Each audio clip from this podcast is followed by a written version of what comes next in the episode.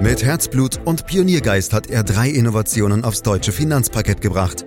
Dabei treibt ihn stets eine Frage. Wie können wir die Menschen in Deutschland zu besseren Anlegern machen? Karl Matthäus Schmidt, Vorstandsvorsitzender der Querin Privatbank und Gründer der digitalen Geldanlage Querion. Freuen Sie sich auf Klug anlegen, den Podcast zur Geldanlage. Die Digitalisierung unseres Lebens schreitet mit riesigen Schritten voran, auch in der Finanzbranche. Robo-Advisor, Big Data, Blockchain, künstliche Intelligenz und maschinelles Lernen, ja, das sind nur einige Schlagworte. Und all das wird am Ende oft gar nicht mehr über die klassischen Medien, sondern über Social Media kommuniziert. Welchen Einfluss hat all das auf die Zukunft unserer Geldanlage und wie kann man als Investor von diesen Trends profitieren? Fragen dazu an Karl Matthäus Schmidt, Vorstandsvorsitzender der Quirin Privatbank AG und Gründer der digitalen Geldanlage Quirion. Grüß dich, Karl. Hallo, Andreas. Ja, viele haben sich mit all diesen Themen lange Zeit nicht beschäftigen wollen oder auch können oder dürfen, wir wissen es nicht genau. Sie haben es förmlich ausgeblendet und manch einer hat das auch als neumodischen Schnickschnack abgetan. Wie war das bei dir, Karl? Immerhin wirkst du ja mh, mm, recht jugendlich, äh, zumindest auf mich, würde ich mal sagen. Ja, das ist sehr nett. Äh, jugendlich ist aber so eine Sache, äh, wenn man über 50 ist. Aber ich war immer ein äh, neugieriger Mensch und habe mich immer für Neues interessiert. Und ich habe zwar keine IT oder Informationstechnologie studiert, aber ich habe mich beruflich eigentlich schon immer mit IT beschäftigt, obwohl ich eine betriebswirtschaftliche Studium absolviert habe. Mich hat einfach immer fasziniert, welche Möglichkeiten eigentlich IT bietet und das vor allem auch zum Wohle der Kunden. Und das ist äh, im Bereich der Finanzanlage wirklich äh, spannend, äh, welche Dienstleistung man äh, durch die Digitalisierung am Ende demokratisieren äh, kann. Und das hat mich irgendwo sowohl bei Consors als auch bei Quirin und äh, Quirion tatsächlich immer wahnsinnig beschäftigt. Waren eigentlich deine Kinder dabei gute Berater, vor allem beim Social Media Thema, oder bist du da ganz allein drauf gekommen, dass es Facebook, WhatsApp und Co gibt? Naja, also äh, die Kinder äh, sind schon Experten im Bereich Social Media. Äh, das möchte ich jetzt mal von mir nicht behaupten. Also wenn ich äh, meine Tochter beobachte, das ist schon echt ein Wahnsinn, wie dort die Nachrichten im Sekundentakt auf das Handy fliegen. Also bei den Jungs ist, sind die Handys ein bisschen äh, ruhiger. Also ich muss zugeben, da steige ich dann am Ende schon aus. Aber was ich mache, ist, dass ich mich überall mal äh, anmelde, ob das äh, Snapchat ist, ob das TikTok ist und so weiter, um einfach mal zu verstehen, wie das eigentlich funktioniert und äh, ob mir das gefällt. Aber äh, ein Social Media Experte, Andreas, der bin ich nicht. Damals in den 90er Jahren, da waren deine Kinder noch nicht geboren, da musstest du ganz alleine klarkommen, ja, so möchte ich es gerne ja. mal formulieren, als du äh, den ersten Online-Broker in Deutschland überhaupt gegründet hast mit, mit Consors. Was war damals die Motivation, genau diesen Weg zu gehen? Ja, damals war ja die Wertpapierabwicklung einfach teuer. Es hat einfach immer ein Prozent gekostet. Es gab eine ganz schlechte Abwicklung. Man musste also immer nachfragen. Das war ganz langsam und es gab keine Charts und keine Informationen. Und ich war ja damals im Börsenverein, auch mit meinem damaligen Partner, der, äh, sag mal, IT-getriebener war als ich und äh, uns ist klar gewesen, diese Situation kann man eben verbessern, wenn man sozusagen einen Broker gründet, der eben sehr schlank aufgestellt ist. Und äh, da es damals eigentlich noch das Internet gar nicht gab, aber schon das BTX, also wenn du so willst, das Internet der Telekom, haben wir dann einfach mal per Fax gestartet, ein Jahr später dann BTX angebunden und wir waren damals wirklich die erste Bank, die also voll elektronisch die Order an die Börse gebracht hat und auch die Ausführungen zurück. Und damit haben wir zum ersten Mal private Anleger wirklich wie professionelle Händler so nahe an die Börse gebracht, dass sozusagen daraus äh, teilweise ja auch äh, neuer Beruf entstanden ist. Und das war wirklich dieses Faszinierende, sozusagen den Anleger wie ein Profi auszurüsten. Und äh, das hat mir riesig Spaß gemacht. Du hast ja von deiner Neugierde gesprochen, Lust auf Neues zu schauen, zu hören, auch bei deinen Kindern. Wie war denn das jetzt in den letzten Jahren, also mit Quirion beispielsweise? War die Gründungsidee hier für die digitale Vermögensverwaltung eher ein längerer Prozess, eben nachdem du viel zugeschaut hast, überlegt hast, nachgedacht hast? Oder gab es da irgendwann mal so einen Heureka-Moment bei dir? Es gab ja schon die Quirin Privatbank mit ihrem klassischen äh, Geschäft vor Ort, mit der persönlichen Beratung. Und ich habe mich immer gefragt, na ja, äh, jetzt sind wir so unabhängig, jetzt fair, wir arbeiten ohne Provision. Warum schaffen wir es nicht, jüngere Menschen zu gewinnen? Und da gab es tatsächlich wirklich so einen Moment, äh, wir haben einmal im Jahr so eine Kundenumfrage, wie gut wir sind und wie zufrieden die Kunden mit uns sind. Und da hat der Chef immer gesagt, na Karl, deine Kunden sind wieder ein Jahr älter geworden. Und das hat er jedes Jahr mir erzählt, was ja natürlich ganz natürlich ist. Aber äh, das war für mich damals wirklich der Moment zu sagen, jetzt müssen wir äh, irgendwas tun. Und mit meinem Erfahrungshintergrund von Consors lag es ja irgendwo nahe, dann sozusagen die Anlageberatung auch äh, zu Digitalisierung. Und da stehen wir erst ja ganz am Anfang. Aber was mir wichtig ist, die Digitalisierung ist nicht nur Mittel zum Zweck, sondern es geht da darum, auch echten Kundenvorteil zu generieren. Und bei Quirion haben wir äh, mit der digitalen Beratung es schon geschafft, dass sozusagen du als Privater für äh, ab 1000 Euro am Ende letztendlich eine Vermögensverwaltungslösung bekommst, äh, die sonst nur institutionelle erhalten. Und auch hier siehst du, dass sozusagen ein echter Nutzen durch die Digitalisierung bekommt. Es ist günstiger und ich habe eine professionelle Vermögensverwaltung. Und das finde ich ist schon echt ein Vorteil und macht mir einfach auch Riesenspaß. Ich will das mal noch eine Ebene höher stellen. Jetzt hast du natürlich, weil ich auch so gefragt habe, sehr speziell auf Kirion geantwortet, aber eben halt eine Ebene höher, Metaebene, Karl. Vorteile. Da gibt's ja viele, viele Begrifflichkeiten. Ich habe sie auch eingangs erwähnt. Big Data, künstliche Intelligenz, Blockchain und so weiter und so weiter. Für viele ist das sicherlich eine Soße, hängt alles irgendwie miteinander zusammen, aber ich denke, da muss man doch ein wenig trennen und deshalb hier nochmal die Frage, wo liegen die Vorteile all dieser Elemente Elemente der Digitalisierung speziell für die Finanzbranche? Ja, die Vorteile sind spannend, aber natürlich auch die Auswirkungen. Und ich bin überzeugt davon, dass sozusagen die Digitalisierung in der Beratung, aber auch ganz allgemein in der Finanzdienstleistungsbranche die Beziehungen zwischen Kunde und Bank dramatisch verändert. Also ich bin mir sicher, dass zum Beispiel der persönliche Kontakt äh, nur noch da stattfinden wird, wo es also wirklich um qualifizierte Beratung geht, äh, wo du aber auch sehen wirst, dass sozusagen der Berater eine viel stärkere Unterstützung hat von Big Data und KI, um am Ende auch eine bessere, persönlichere Beratung leisten zu können. Und ich glaube auch, dass sozusagen diese Routine-Transaktionen viel stärker äh, auf die Maschine wandern werden. Das macht einfach keinen Sinn, dass das Menschen tun. Und man darf nicht vergessen, Andreas, dass natürlich da auch eine Generation heranwächst, die weitgehend digital mit ihrer Bank äh, agieren wollen. Du hast ja vorhin auch meine Kinder angesprochen. Mein ältester Sohn ist 19. Äh, der war noch nie in der Bank vermutlich, sondern macht das alles über eine App. Und das wird schon eine ganz, ganz große äh, Umwälzung für die gesamte Branche äh, bedeuten. Wir haben ja heute, glaube ich, noch 28.000 Filialen. Aldi und Lidl haben 8.000 Filialen. Also daran siehst du schon, äh, da ist noch eine Menge große Auswirkungen, die auf die Branche zurollen durch die Digitalisierung. Ja, Karl, ich weiß, es, es gibt keine dummen Fragen, aber eine stelle ich jetzt einfach doch mal zwischendurch, weil ich es selbst nie ganz so begriffen habe. Für mich ist es irgendwie so, dass es bei all den äh, Themen, die wir hier besprechen, immer eine Art Überbegriff gibt, jedenfalls aus meiner bescheidenen Sicht, nämlich die Blockchain. Ähm, was macht die Blockchain so besonders und warum taucht die immer wieder in dieser Diskussion auf? Na, als äh, Blockchain bezeichnet man die Technologie, die hinter der Kryptowährung Bitcoin steht, wobei man sagen muss, da gibt es natürlich noch mittlerweile viele andere äh, Währungen. Aber das eigentlich Revolutionäre ist die dezentrale Validierung von Internettransaktionen eben durch diese Blockchain-Technologie. Und was meine ich damit? Wenn du heute im Netz ein Geschäft mit jemandem machen willst, den du nicht kennst und nicht vertraust, dann benötigst du eine zentrale Instanz, zum Beispiel eine Bank, die dieses Vertrauen sicherstellt. So, du kennst es zum Beispiel auch von Überweisungen, die du über deine Bank äh, laufen lässt. So, und diese zentrale Instanz entfällt durch die Blockchain-Technologie, zumindest äh, theoretisch.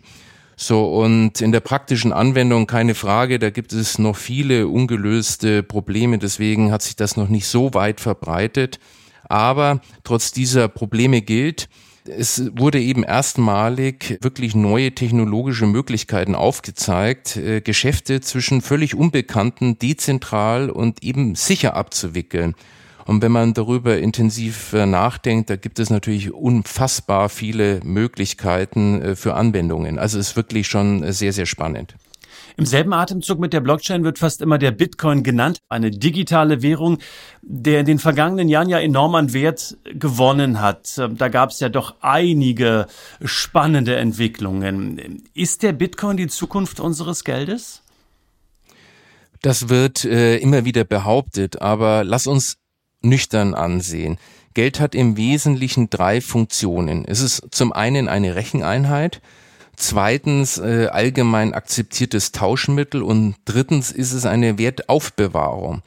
So, und allenfalls als Recheneinheit ist der Bitcoin in der derzeitigen Form brauchbar und für die anderen Funktionen leider, wenn du so willst, untauglich. Und auch als Tauschmittel wird er viel zu wenig akzeptiert und für die Wertaufbewahrung ist er eben viel zu spekulativ. Also von der Seite her, man darf nie, nie sagen, aber heute sind wir noch nicht so weit, dass der Bitcoin staatlich kontrollierte Währungen ersetzen kann. Mhm. Sehr, sehr spannend das alles. Karl, da sollten wir, wenn du einverstanden bist, vielleicht in einem anderen Podcast nochmal ausführlicher drauf zu sprechen kommen, weil ich glaube, dass da einfach noch mehr Fragen offen sind, die wir auch klären müssen. An dieser Stelle will ich jedoch zurück zur digitalen Geldanlage im Allgemeinen. Du hast uns viel über ja, die Digitalisierung schon erzählt, über das, was Computer im Hintergrund machen, was die Blockchain kann. Da stellt sich mir schon als Anleger die Frage, wer entscheidet denn jetzt aber am Ende des Tages über die Investitionen und die Portfoliostruktur? Machen wir es speziell auf euch gemünzt, Karl. Ist es eher der Mensch oder nun doch, nach all dem, was ich gehört habe, die Maschine? ganz klar die Menschen, Andreas. Da ist also ganz viel Fleisch und Blut im Spiel, nicht nur Bits und Bytes. Konkret ein ganzes Team aus sehr lebendigen Experten, das die Investitionsentscheidung mit viel wissenschaftlichen Know-how trifft.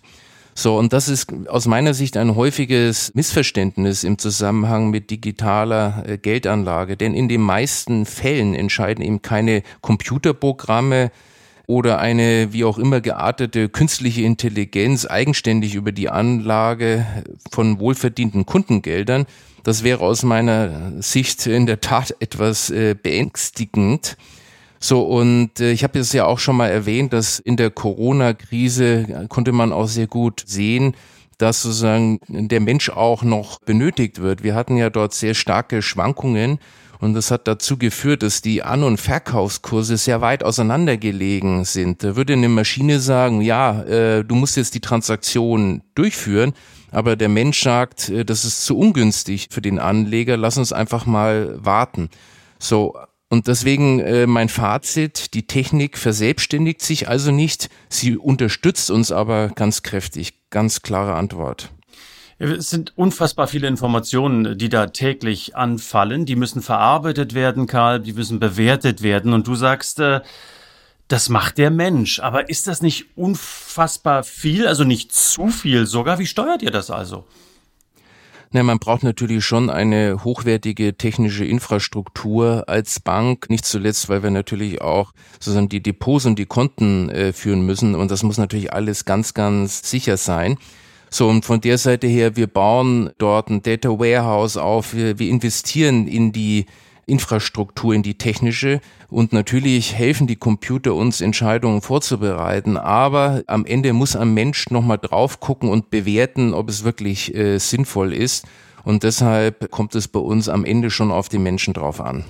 Dennoch wird alles immer besser in diesem Prozess. KI, künstliche Intelligenz, äh, spielt eine immer größere Rolle überhaupt in unserem Leben. Äh, steckt oftmals viel mehr KI drin, als wir das wissen. So zumindest mein Eindruck. Glaubst du, dass KI das Zepter dann auch irgendwann mal komplett bei der Geldanlage übernehmen könnte? Definitiv nein. Die meisten haben völlig falsche Vorstellungen von KI. Also KI kann natürlich diese Unmengen von Daten verarbeiten und viel besser auswerten, als das ein Mensch jemals äh, tun kann. Aber Andreas, und ich glaube, das ist ein ganz zentraler Punkt die Börse ist eben nicht wie ein Schachspiel, wo die Regeln feststehen und KI sozusagen dem Menschen überlegen ist, weil sie einfach schneller rechnen kann als sozusagen das äh, menschliche äh, Gehirn. Was wichtig ist, Kursverläufe an den Börsen, das ist das Ergebnis eines komplexen, vielleicht auch chaotischen Systems. So, und wenn du dann die KI anwendest, dann liefert das vielleicht dir Muster aus der Vergangenheit, aber das sagt am Ende noch nichts über die Zukunft und deshalb kann KI am Ende eben auch keine zuverlässigeren Prognosen liefern als andere Systeme. Also KI ist auch nicht besser. Mhm. Wie kann man denn jetzt als Anleger am effizientesten in den Megatrend Digitalisierung investieren? Ich meine, wir, wir reden hier in einem Podcast, der heißt klug anlegen. Also wollen wir doch auch mal klug anlegen, Karl. Also wie geht das? Oder lass es mich äh, gleich noch anders formulieren, damit du mehrere Auswege bei der Antwort hast. Sozusagen, sollte man überhaupt speziell in solche Megatrends investieren? Ja, für mich ist die zweite Frage die entscheidende, Andreas. Wir sind, äh, wie du weißt, keine Freunde von gezielten Branchen oder Themeninvestments. Aus meiner Sicht ist das am Ende irgendwo brandgefährlich, weil meistens das zwar mit äh, tollen, überzeugenden Stories verbunden ist und sehr verführerisch ist, und zugegebenermaßen, je doller die Story klingt, desto skeptischer macht mich das manchmal. Und deshalb sollten aus meiner Sicht Themen, Investments allenfalls eine kleine und spielerische Beimischung in einem Kundenvermögen darstellen. Und ganz klar, das äh, vielleicht auch noch eine wichtige Information, dass solche Produkte, die bestimmte Themen umfassen, ja oft erst dann auf den Markt gebracht äh, werden, wenn der Trend eigentlich äh, schon vorbei ist. Und deswegen ganz klar mein Rat, wenn du vernünftig nach wissenschaftlichen Grundsätzen sozusagen die ein gestreutes Aktienportfolio aufbaust, dann bist du eben auch automatisch Profiteur, wenn sich der Digitalisierungstrend durchsetzt. Dann steigen eben diese Aktien mit Digitalisierungsbezug kräftig an und damit wächst dein Anteil dann auch automatisch und dann bist du eben ein Investor, der von diesem Trend profitiert aber den Rest der Weltwirtschaft auch in der Tasche hat. Und ja, wenn du stark übergewichtet bist in der Digitalisierungsbranche, dann bist du eben Spekulant und nicht äh, Anleger. Und das kann mal gut gehen oder auch in die Hose gehen. Mhm. Karl, äh, abschließend, du lernst ständig Neues von deinen Kindern, hast du uns eingangs verraten. Dann klär uns doch mal auf, was ist das nächste große Ding? Was lernst du ähm, gerade in diesen, ja, doch äh, fast revolutionären Zeiten, in denen wir uns befinden, wo vieles auf Digitalisierung gesetzt äh, wird und wo wir ja auch wissen, dass du selbst bei TikTok und Snapchat dabei bist. Also, bring uns auf den aktuellen Stand. Naja, äh, Interesse ist das eine, aber äh, Anlegen das andere. Und deswegen möchte ich unsere Kunden äh, bestimmt äh, davor bewahren, in das nächste große Ding zu investieren. Ähm, aber wenn du mich fragst, was in der Technologieszene äh, wirklich spannend ist, ich glaube schon, dass am Ende das Blockchain-Technologie mit ihren dezentralen Aspekt eine wahnsinnige spannende Geschichte ist, äh, die ich auch aus Interesse, aber natürlich auch für die Bank intensiv verfolge. Also, Digitalisierung, darauf kommt es an. Man ist automatisch dabei, wenn man ein breit diversifiziertes Portfolio hat. Das sagt Karl Matthäus Schmidt, Vorstandsvorsitzender der Quirin Privatbank AG und Gründer der digitalen Geldanlage Quirion. Ich sage Dankeschön fürs Zuhören heute. Nächste Woche Freitag gibt's was Neues auf die Ohren oder Sie schauen in unsere anderen Podcasts rein, wenn Sie Lust und Laune haben, jetzt direkt weiter zu hören. Wenn Ihnen diese Folge gefallen hat, dann bewerten Sie uns, empfehlen Sie uns gerne weiter. Und wenn Sie noch mehr erfahren wollen zur digitalen Geldanlage Quirion, übrigens auch Testsieger bei der Stiftung Warentest, dann finden Sie dies auch auf www.quirion.de. Danke fürs Lauschen. Tschüss, bis zum nächsten Mal. Das war Klug anlegen Der Podcast zur Geldanlage der Quirin Privatbank mit dem Vorstandsvorsitzenden Karl Matthäus Schmidt. Wir freuen uns über Ihre Rückmeldungen und Themenwünsche, die Sie uns gerne an podcast.querinprivatbank.de senden können. Die Quirin Privatbank steht für echte Unabhängigkeit, da sie auf Provisionen und hauseigene Produkte verzichtet. Das innovative Anlagekonzept Markt, Meinung, Wissen beruht auf bewährten Erkenntnissen der Finanzmarktforschung und investiert frei von Prognosen in den weltweiten Kapitalmarkt. Die Bank unterstützt interessierte Anleger bei der Altersvorsorge und dem langfristigen Vermögensaufbau. Mehr Informationen erhalten Sie unter querinprivatbank.de.